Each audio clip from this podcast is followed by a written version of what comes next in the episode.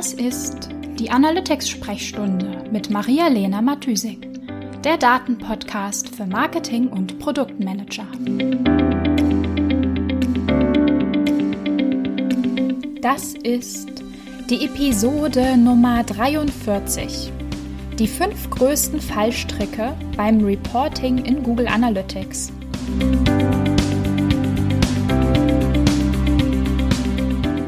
Hallöchen und herzlich willkommen zu einer neuen Episode der Analytics Sprechstunde. Mich hat's äh, aufs Land verschlagen. Ja, Berlin äh, irgendwie in Corona-Zeiten ist nicht so richtig der Knaller. Hm, deswegen habe ich mich mal abgesetzt und bin momentan im Coconut, ähm, einem Vacation Retreat im Südwesten von Brandenburg, also im Naturpark Hoher Fleming super schön, viel Natur, großer Garten. Nach dem äh, Homeoffice, einsamen Homeoffice in äh, Berlin ist es irgendwie ganz geil, ähm, mal rauszukommen.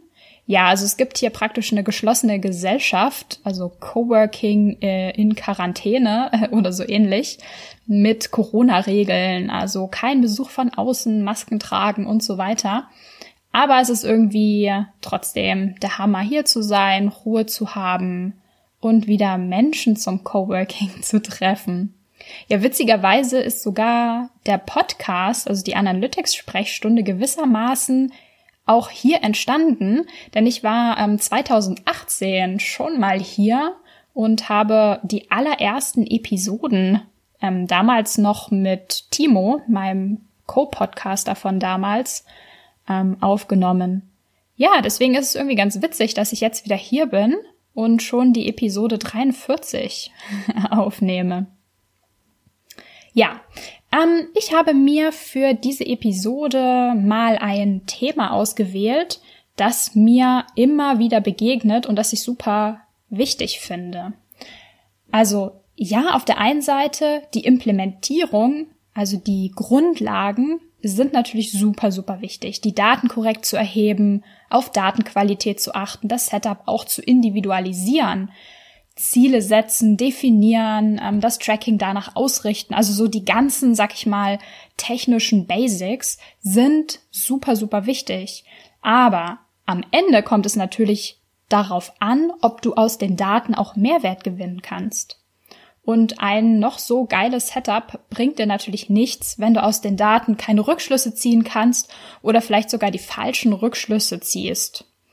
Ähm, das heißt, der Punkt, wo der Mehrwert aus den Daten gezogen werden kann, also neben der Umsetzung natürlich am Ende, immer zu bedenken, ähm, ist es, die richtigen Fragen an die Daten zu stellen und halt durchs Reporting und durch Deep Dive Analysen, also so punktuelle, tiefere Analysen, diese Fragen dann auch beantwortet zu bekommen. Und deswegen ähm, soll es heute um die häufigsten Fallstricke bei der Interpretation von den Google Analytics Daten gehen. Und äh, ja, ich möchte dir dazu so ein bisschen meine Gedanken und vor allem auch meine Erfahrungen teilen weil ich äh, in den letzten fünf Jahren, seit ich mit Kunden an Analytics, Setups und Reportings arbeite, wirklich äh, schon einiges an Fehlern und äh, Missverständnissen gesehen habe. Und ja, natürlich bin ich selbst auch in einige, wenn nicht sogar viele von diesen Reporting- oder Interpretationsfallen getappt. Ja, ich glaube, das kann man fast schon als den größten Fehler äh, im Reporting überhaupt bezeichnen, dass man denkt, Fehler passieren nicht ähm, oder ne, die Daten, die man da sieht, sind so das Nonplusultra und man muss das nicht hinterfragen oder man kann vielleicht auch selbst keine Fehler mehr machen, wenn man Daten hat. Ja, ich stand zum Beispiel auch schon mal vor meinem Teamlead, lang, lang ist's her, ähm, und habe ein Reporting präsentiert und während ich noch so weitergeredet habe, ist mir aufgefallen, dass das irgendwie Bullshit war, was ich da gesagt habe, weil ich was nicht bedacht hatte in der Datenstruktur und in der Berechnung der Daten. yeah, super geil auf jeden Fall. Ähm, ja, aber durch diese Fehler oder Fehler ähm, mit dem Reporting lernt man natürlich besonders viel über die Daten, über Tracking, auch über ähm, die eigenen Nutzer und die eigene Webseite. Äh, ja, eigentlich will ich aber gar nicht über so allgemeine Fehlerquellen reden, sondern über ganz konkrete Stolpersteine ähm, und Fallstricke, genau bei der Interpretation von Reports in Google Analytics. Also, der erste und ja, häufigste und wahrscheinlich auch schwerwiegendste Fehler, ähm, den wirst du wahrscheinlich nie ganz vermeiden können oder den wird man nie loswerden. Vermeiden kann man ihn natürlich schon, aber man tipp, tappt da immer wieder rein. Deswegen habe ich dieses Problem oder diesen Fehler gleich mal an den Anfang meiner Liste gesetzt und erwähne es nochmal am Ende, damit ich den äh, Primacy Recency Effekt ein bisschen nutzen kann. also, der erste Fallstrick äh, im Reporting oder der wichtigste ist, ähm, die Scopes der Daten in Google Analytics außer Acht zu lassen. Also vielleicht noch mal eine kurze Erinnerung. Ähm, ich habe schon in früheren Re Episoden äh, das Thema Scopes ähm, schon mal angerissen, aber ich finde es wichtig und deswegen kommt es hier nochmal. Also eine Information äh, in Google Analytics kann drei beziehungsweise vier verschiedene Scopes haben. Also ein Scope ist so viel wie der Betreff der Information. Also worauf bezieht sich diese Information, die ich da gerade sehe? Es gibt den User Scope, das heißt, die Information beschreibt einen Nutzer. Das kann zum, zum Beispiel die Client-ID sein ähm, oder auch eine Kundennummer, die man in Analytics mittrackt. Dann gibt es den Session Scope, das heißt, die Information beschreibt eine Session näher. Das kann zum Beispiel sein, welche Quelle oder welche ja, Medium Source zum Beispiel hatte eine Session oder mit welchem Device hat eine Session stattgefunden. Dann gibt es noch den Hit Scope, also ein Hit, das kann ja ein Page View sein oder ein Event oder eine Transaktion zum Beispiel. Genau, der Hit Scope oder eine Information auf Hitscope beschreibt einen Hit näher. Also zum Beispiel beschreibt die Dimension Page oder Page Path einen Page View Hit näher. Genau. Ah ja, und als vierte Dimension gibt es außerdem noch den Produkt Scope. Also das ist eine Info, die ein Produkt näher beschreibt. Das ist aber nur relevant für dich, ähm, wenn du ein Enhanced E-Commerce Tracking implementiert hast. Genau, also warum und wann können die Scopes jetzt Probleme beim Reporting hervorrufen, beziehungsweise ähm, ja, uns da irgendwie in die Irre führen bezüglich dessen, was der Report tatsächlich aussagt. Ähm, ein klassisches Beispiel für dieses Scope-Problem beim Reporting ist die Frage, wie oft wurde eine Seite in einer Session aufgerufen? Also wie oft war sozusagen eine bestimmte Seite Teil einer Session? Wenn du diese Frage, also wenn du um diese Frage zu beantworten einen Report erstellst und dann vorne als Dimension die Seite, also zum Beispiel die URL, verwendest und dann als Metrik die Anzahl der Sessions, dann hast du in dem Moment ein Interpretationsproblem. Denn dieser Report sagt dir nicht, wie oft die bestimmte Seite Teil einer Session war, sondern wie oft eine Session mit dieser Seite gestartet wurde. Das heißt, in dem Reporting würdest du zwar Seite als Dimension sehen, weil du das da ja definiert hast, aber die Zahlen, die Analytics dir ausspuckt und sozusagen aus der Datenbank raussammelt, wäre eigentlich als Landingpage zu interpretieren. Denn in dem Fall haben wir halt die Seite und das ist eine Hit-Scoped-Dimension und die Anzahl der Sessions, das ist eine Session-Scoped Metrik. Und das passt nicht zusammen. Also wir können nicht auf der einen Seite ein, uns Hits angucken und dann aber versuchen, auf Session-Ebene zu zählen. Das heißt, eine der Metriken muss praktisch runterskaliert werden, also sozusagen auf die andere Ebene gezogen werden, sodass die beiden dann auf, also die Dimensionen und Metriken sozusagen auf einer Ebene sind. Also das ist jetzt super unkorrekt ausgedrückt, aber ich hoffe, du verstehst, was ich meine. Und ähm, ja, genau, also alles, was Session Scoped ist, kann nicht auf Hit-Ebene sozusagen runtergezogen werden, weil wie auch, weil die Seite auf Session-Ebene, also geht sozusagen nicht. Das Einzige, was an Seite auf Session-Ebene zur Verfügung steht, ist sozusagen die Landing-Page dieser Session. Genau, also du musst immer aufpassen, dass dein Report auf derselben Scope-Ebene gezogen wird. Ich habe zu dem Thema auch mal einen Blogartikel geschrieben, den verlinke ich dir vielleicht mal in den Show Notes. Dann ähm, ja, hast du noch mal eine Übersicht, wie welche Scopes wann zusammenpassen und wann nicht. Dieses Problem ist übrigens auch bei der Erstellung von Segmenten super, super wichtig zu beachten. Denn auch beim Erstellen von Segmenten kannst du ja auswählen zwischen, das sind nutzerbasierte Regeln für ein äh, Segment und das sind sessionbasierte Regeln. Genau, da musst du genau, genau dasselbe, denselben Effekt praktisch beachten. Genau, also immer Scope ähm, einer Metrik oder Dimension im Kopf behalten und bevor du einen Report ähm, finalisierst, also zum Beispiel ein Custom Report, immer noch mal checken, passen die Scopes da zusammen und sagt der Report tatsächlich aus, was ich denke, dass er aussagt. Genau, so. Der zweite Fehler, Fallstrick, den ich ähm, wichtig finde, ist, dass es ähm, sehr, sehr wichtig ist, bei der Interpretation der Daten den Unterschied zu machen zwischen was ist eine Korrelation und was ist Causation. Also was ist der Unterschied zwischen Correlation und Causation.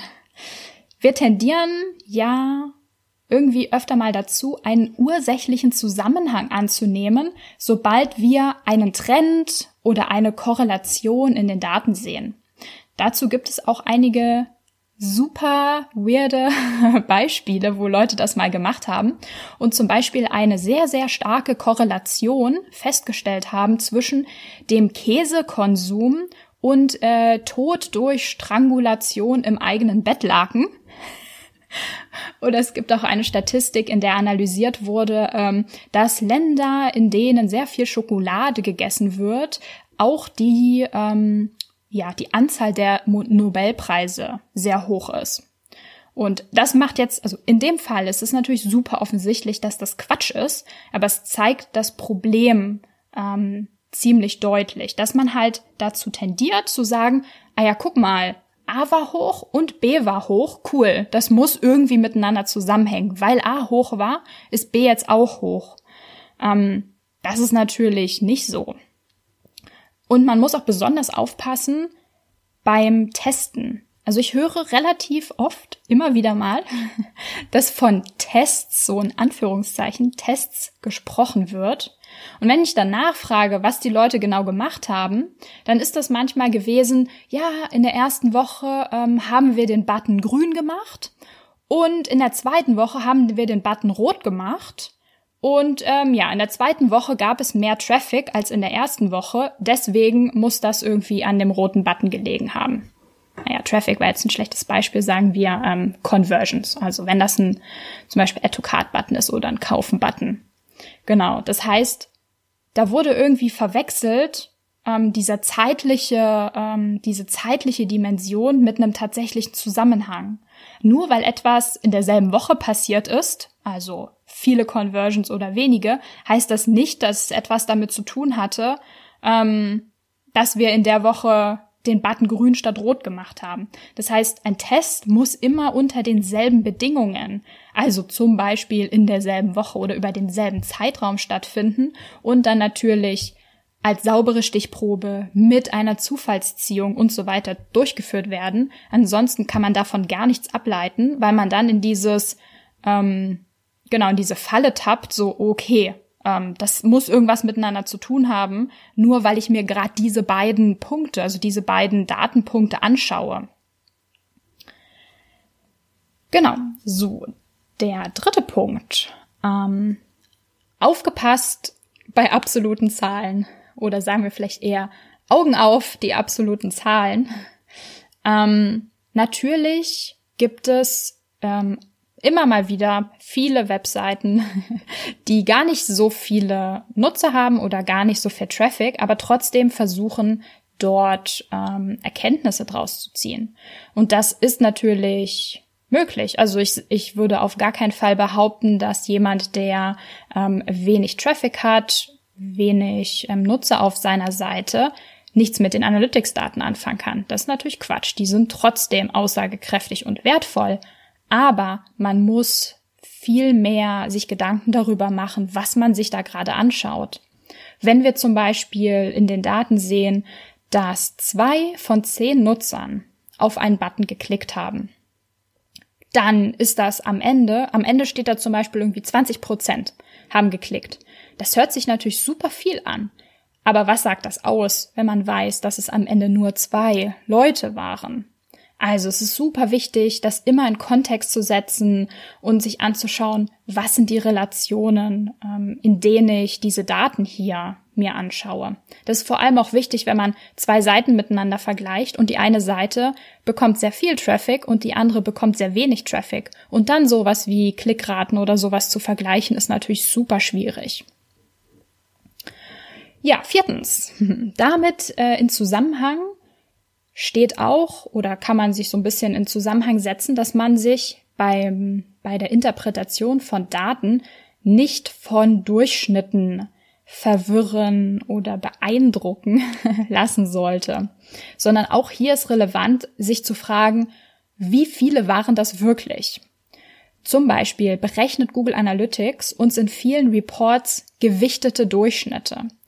Also ähm, gewichtete Durchschnitte soll heißen, dass der, dass es sozusagen mit beachtet wird, ob eine Seite sehr viel Traffic hatte oder sehr wenig, dafür, dass am Ende der Durchschnitt berechnet wird. Das macht natürlich total Sinn, aber auf den ersten Blick ist das manchmal nicht so einfach zu begreifen, wenn man, sag ich mal, so einen ersten Blick auf einen Report wirft. Ähm, Beispiel. Die, ähm, die Bounce Rate zum Beispiel als Wert ähm, bezieht sich Google Analytics immer auf die gesamte Webseite. Also sozusagen dieser Tabellenheader, wenn man sich in Google Analytics Reports anschaut und da steht dann die Bounce Rate, dann ist das die Bounce Rate über die gesamte Webseite. Wenn man sich dann aber drei Seiten rauspickt und die Metriken dieser drei Seiten ähm, sich halt anschaut in den Reports, dann ist der Durchschnitt eben nicht die Summe dieser drei Seiten durch drei, sondern die Seite mit den meisten Page-Views zum Beispiel beeinflusst dann halt auch den Durchschnitt stärker, logischerweise. Genau. Und ähm, ja, was dann aber oft passiert ist, dass man das dann so kurz durchrechnet im Kopf und sich denkt so, hä, okay, wenn ich das aufaddiere und das teile und so, muss doch am Ende das übereinstimmen, dann muss doch die Zahl in dem Report dieselbe sein wie in dem Report. Das ist aber halt nicht so. Und da muss man manchmal ein bisschen genauer hinschauen und sich auch nicht sofort verwirren lassen und sich denken, oh, Analytics erzählt mir hier Quatsch, das stimmt gar nicht, falsch ausgerechnet oder so. Meistens hat man da halt ähm, genau zum Beispiel sowas nicht bedacht. So, und der letzte Punkt ist übertrieben Wert auf eine Metrik zu legen. also häufig ähm, sehe ich, dass das Ziel ist, mehr Sessions, mehr Nutzer zu bekommen, mehr Pageviews auf einer bestimmten Seite. Ähm, das ist natürlich Quatsch. Also von Traffic allein kann man sich überhaupt gar nichts kaufen und am Ende sind die Conversions relevant. Und auch mit wenigen Sessions oder mit einer hohen, hohen Bounce Rate kann es einem Business gut gehen. Und manchmal kann auch genau, kann es praktisch auch genau das sein, was das Business weiterbringt. Also zum Beispiel, wenn wir mit neuen Kampagnen experimentieren, neue Messages, neue Bilder, neue Zielgruppen, dann führt das wahrscheinlich oder möglicherweise zu einer ziemlich hohen Bounce Rate, weil das möglicherweise noch nicht alles perfekt ist, die Landingpage ist vielleicht auch noch nicht perfekt abgestimmt, die Zielgruppe, ähm, die wir gewählt haben, ist vielleicht kalt. Das heißt, in dem Fall steigt die Bounce Rate. Trotzdem kann das aber vielleicht was total Gutes sein und ähm, wir akzeptieren das in dem Fall, weil wir natürlich experimentieren und die hohe Bounce Rate in Kauf nehmen, um Erkenntnisse zu sammeln, was funktioniert und was funktioniert nicht. Genau, und dasselbe gilt eigentlich auch für dieses sich vergleichen mit anderen. Wie oft wurde ich schon gefragt, hm, meine Bounce Rate ist das und das, ist das ein normaler Wert? Oder wie ist das denn mit dem, mit der und der Metrik? Was siehst du denn bei deinen anderen Kunden? Haben die auch eine so hohe Metrik? Und dann denke ich mir so, hey, das ist eigentlich völlig egal, ob das ein durchschnittlicher Wert ist. Das nützt wirklich überhaupt niemandem, sich das immer zu fragen, ob das normal ist. Die Frage ist immer, was also sozusagen das Gesamtbild. Wie geht es dem Business? Ist das das, was ich haben möchte? Kommt das vielleicht ähm, daher, dass ich verschiedene Sachen ausprobiere und so weiter? Ja, was ist das Fazit aus dieser Episode? Das Wichtigste ist wirklich immer kritisch bleiben. Einen Report nochmal zu hinterfragen. Sich nicht zu schnell ins Boxhorn jagen lassen, wenn man sieht, äh, hier ist ein Report, der hat eine andere Zahl, die sollte doch eigentlich dieselbe sein wie in dem Report. Einfach die Daten nochmal hinterfragen, die eigenen Rückschlüsse da ähm, hinterzu hinterfragen. Sagt der Report wirklich das aus, was ich denke? Sind das valide Handlungsimplikationen, die ich da ableite? Und, super, super wichtig, immer die Scopes ähm, in Google Analytics beim Reporting im Hinterkopf behalten. Wenn du irgendetwas aus dieser Episode mitnimmst, dann sollte es auf jeden Fall das sein. Immer die Scopes im Hinterkopf behalten. Ja, und äh, damit verabschiede ich mich und ähm, ja, setz mich, glaube ich, mit einem Kaffee für eine Pause in den Garten. jo, bis nächste Woche. Ciao, ciao. Die Shownotes findest du wie immer unter analyticsfreak.com slash podcast. Ich würde mich außerdem mega über Feedback jeder Art freuen. Also schreib mir gern eine Mail an maria at analyticsfreak.com oder über meine Social Media Kanäle.